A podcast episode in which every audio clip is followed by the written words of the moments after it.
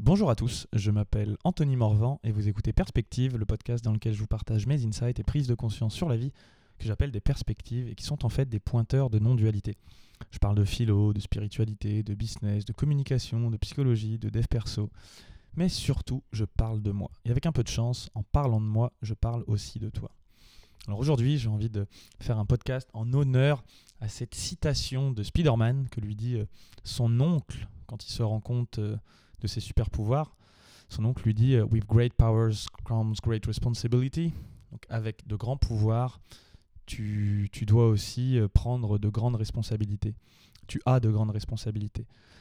Dans le sens où plus on plus, plus tu as du pouvoir quelque part, plus ton intention doit être juste parce que tu es responsable de la façon dont tu vas utiliser ces pouvoirs. Parce qu'un pouvoir, euh, c'est un peu comme un couteau. Un couteau, ça peut être utilisé pour défaire des liens, mais ça peut aussi être utilisé pour planter quelqu'un. En fait, c'est jamais qu'un outil, c'est quelque chose qui permet quelque chose, qui, offre un pouvoir, mais qui derrière aussi nécessite d'avoir une personne avec une intention juste pour, euh, pouvoir justement euh, utiliser ça de la meilleure façon possible. Alors cette discussion m'est venue, euh, enfin cette idée de podcast m'est venue suite à un échange de, messages avec une amie euh, qui, je le remarquais, utilisait euh, très bien les mots. Par exemple, elle me disait sans toi libre de. Et je lui ai fait remarquer, je lui dis, je pense que c'est un usage à la fois conscient et pour, pour d'autres peut-être qui est devenu automatique qu'on pourrait dire en, PNL, justement, de, donc de programmation neurolinguistique, un usage des mots qui, euh, qui permet des choses, qui programme dans le bon sens. Quand on dit sans toi libre de, c'est pas pareil que si tu dis n'hésite pas. Par exemple, bah, hésite pas à m'appeler si tu as besoin. C'est pas du tout la même chose que sans toi libre de m'appeler si tu en as, si tu en ressens le besoin. Dans les deux cas, on pourrait dire factuellement, on est en train de dire la même chose. si tu as besoin, tu m'appelles. Mais D'ailleurs, pas mais, et, parce que le mais vient aussi un petit peu, pouvoir des mots, encore une fois, le mais vient annuler ce qu'on vient de dire avant et donne toute l'importance à la suite, alors que le et donne l'importance à la chose d'avant et à la chose d'après. Et quand on dit ça, ben, le cerveau, même si factuellement on pourrait dire non, c'est la même chose, ouais, mais le cerveau ne n'est pas vraiment capable de comprendre la négation. Et à un certain niveau du coup, dans le n'hésite pas, il va retenir hésite. Surtout hésite, quoi. Réfléchis bien avant de m'appeler si t'en as besoin parce que j'ai vraiment pas que ça à foutre. À un niveau inconscient, c'est ça que notre interlocuteur va, va entendre. Et euh, c'est ça que je trouve intéressant quand on peut dire que c'est un peu un éveil à l'utilisation des mots. Euh, quand on se rend compte d'un certain pouvoir que peuvent avoir les mots, qu'on peut avoir soi-même, ça peut être un pouvoir d'attraction, d'influence, ou même si on a de l'argent, je me souviens aussi avoir vu un jour quelqu'un qui disait que tu es de la célébrité, du pouvoir ou de l'argent. Et entre parenthèses, il met d'ailleurs, dans le fond, ces trois choses-là sont identiques, mais c'est pour, pour un autre jour. Euh, trois choses-là étant identiques, dans le sens si tu as de la célébrité, tu peux, tu peux avoir du pouvoir et de l'argent. Si tu as de l'argent, tu peux te choper de la célébrité et du pouvoir. Si tu as du pouvoir, tu peux l'utiliser pour accueillir de l'argent et de la célébrité, et ainsi de suite, ça boucle. En fait, ces trois choses-là, en essence, pour moi, sont un, petit peu la même chose que je vais ici nommer pouvoir, que ce soit du pouvoir matériel, euh, spirituel, psychologique. C'est des choses qui permettent des choses. ce pouvoir permet d'en faire quelque chose, mais à la mesure qu'on s'ouvre, qu'on apprend ou qu'on développe ce genre de pouvoir, c'est aussi un peu important, ça me semble très important, de développer la responsabilité qui va avec. Et pour moi, cette responsabilité qui va avec, c'est l'intention juste dans l'utilisation de, ces mots-là. Par exemple, ce qui me venait, c'est si tu dis à quelqu'un, euh, imagine tes managers, et tu dis à, quelqu'un dans tes équipes le vendredi soir, écoute, euh, même si tu le dis bien, par exemple, le sens-toi libre, paraît dans ce cas-là être un peu mieux. C'est mieux de dire à quelqu'un, bah, sens-toi libre de m'appeler, plutôt que n'hésite pas à m'appeler une fois qu'on s'en est rendu compte. Mais tu peux aussi utiliser ça si l'intention n'est pas juste en disant, écoute, sens-toi libre de rester jusqu'à minuit travailler ce soir plutôt que de rentrer voir tes enfants parce que c'est vraiment important pour la société. Ça aura aussi plus d'impact sur la personne et il y a plus de chances qu'elle le fasse que si tu lui dis, bon, n'hésite pas à rester tard ce soir plutôt que d'aller voir tes enfants parce que c'est vraiment important pour la société. Et donc dans ce cas-là, ce pouvoir des mots peut aussi être utilisé entre guillemets à mauvais escient. Et c'est là où c'est fascinant. Je me souviens d'un de, mes amis, Alexandre Cormont, qui me disait un jour où il avait fait une formation avec euh,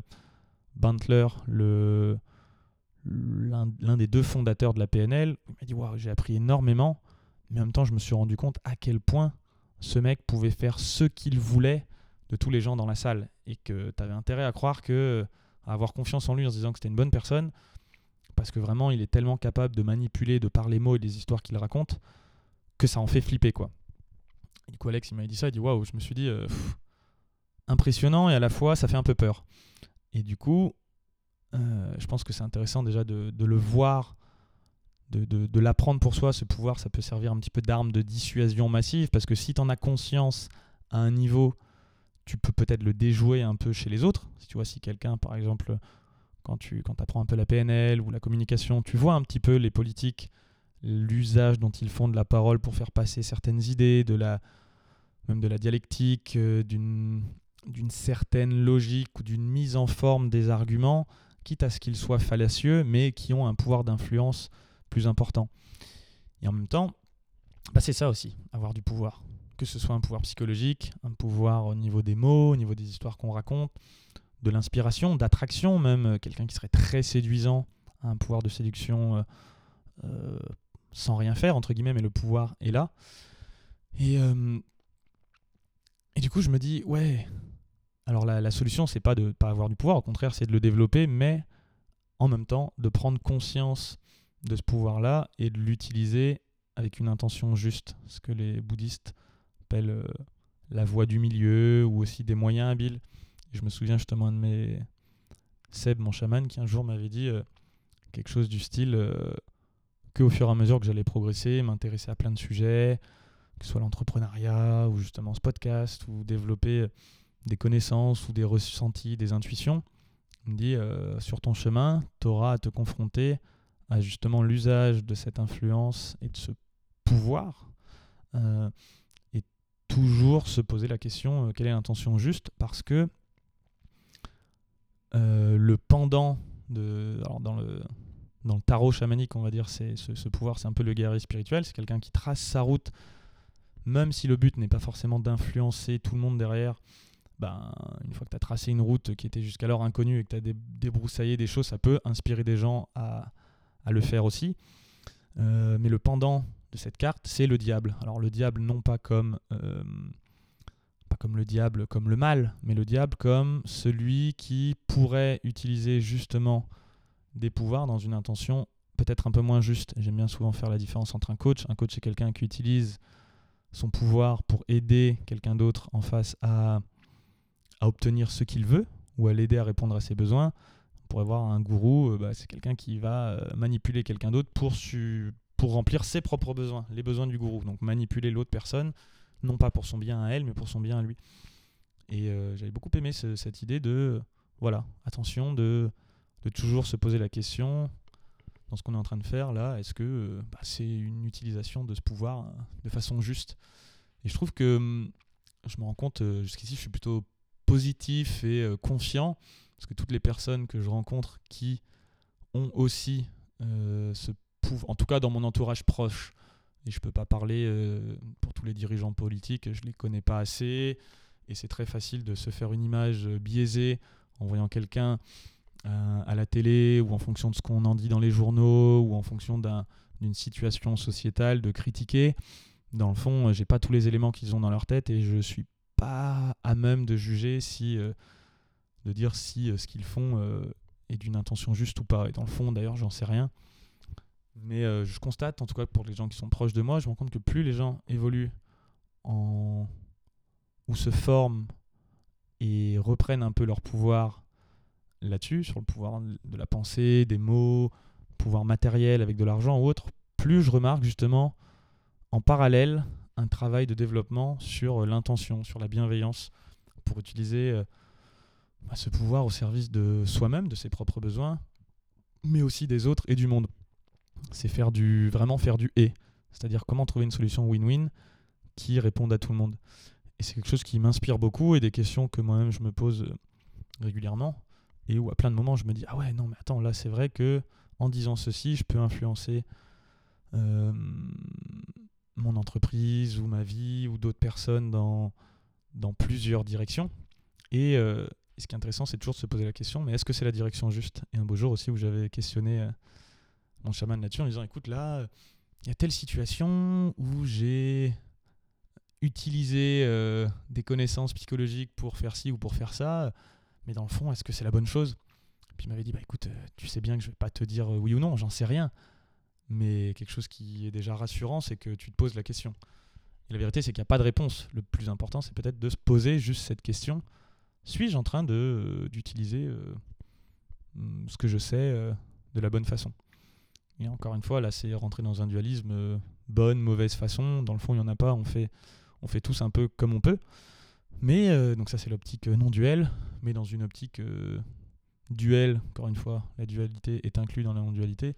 Bah, c'est quand même bien, moi je trouve, en tout cas, d'essayer de se rappeler, de se poser la question ah, ok, mais là, si je dis ça, ça peut avoir tel impact. Est-ce que en disant ça, je suis connecté à mes besoins et du coup, je réponds à un vrai besoin à moi et, que, et aussi chez l'autre ou est-ce qu'au contraire, non, je suis pas connecté à mes besoins, euh, je, je, réponds à une pseudo-histoire socioculturelle euh, en, en, moi qui fait que dans le fond, euh, c'est, quelque chose qui va être ni juste pour moi, ni pour les autres, dans ce que je suis en train de, de construire à l'aide de ce pouvoir ou de cet outil. Donc ça semble, et à un niveau, je me rends compte que c'est se poser des questions et que j'espère qu'arrive une étape un moment où j'ai plus besoin de me la poser et qu'en gros je m'en bats les steaks et que je fais complètement confiance au flux de la vie pour juste agir euh, dans la spontanéité et, euh, et laisser être ce qui doit être euh, et accueillir qu'il y a une, intelligence de vie dans l'univers ou un ordre cosmique que j'ai qu'à laisser faire et qui, qui, qui s'exprimera de la bonne façon pour, pour tout le monde. Et en même temps, dans l'échelle de, de montée en compétences, avec les quatre niveaux de compétences, on est d'abord inconsciemment incompétent, puis ensuite consciemment incompétent, pour enfin devenir consciemment compétent.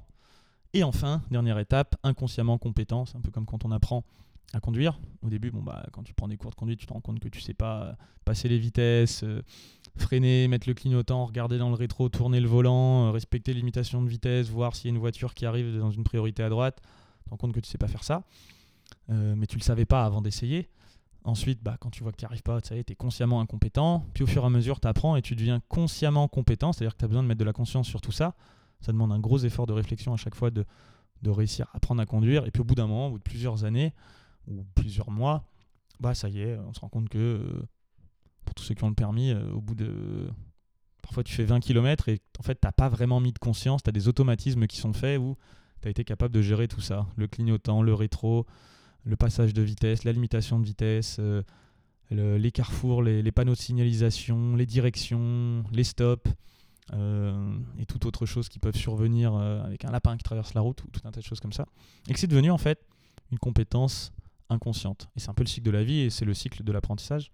Je pense que là, je suis dans des questions sur toute cette utilisation de, du langage, des mots, des histoires, qui est euh, à un niveau soit, soit consciemment incompétent, peut-être, soit consciemment compétent, et que, mais que c'est une étape nécessaire pour en arriver à l'étape de bah, consciemment incompétent où euh, le langage il sort tel qu'il doit sortir, et, c'est de toute façon la chose juste puisque c'est ce qui est sorti.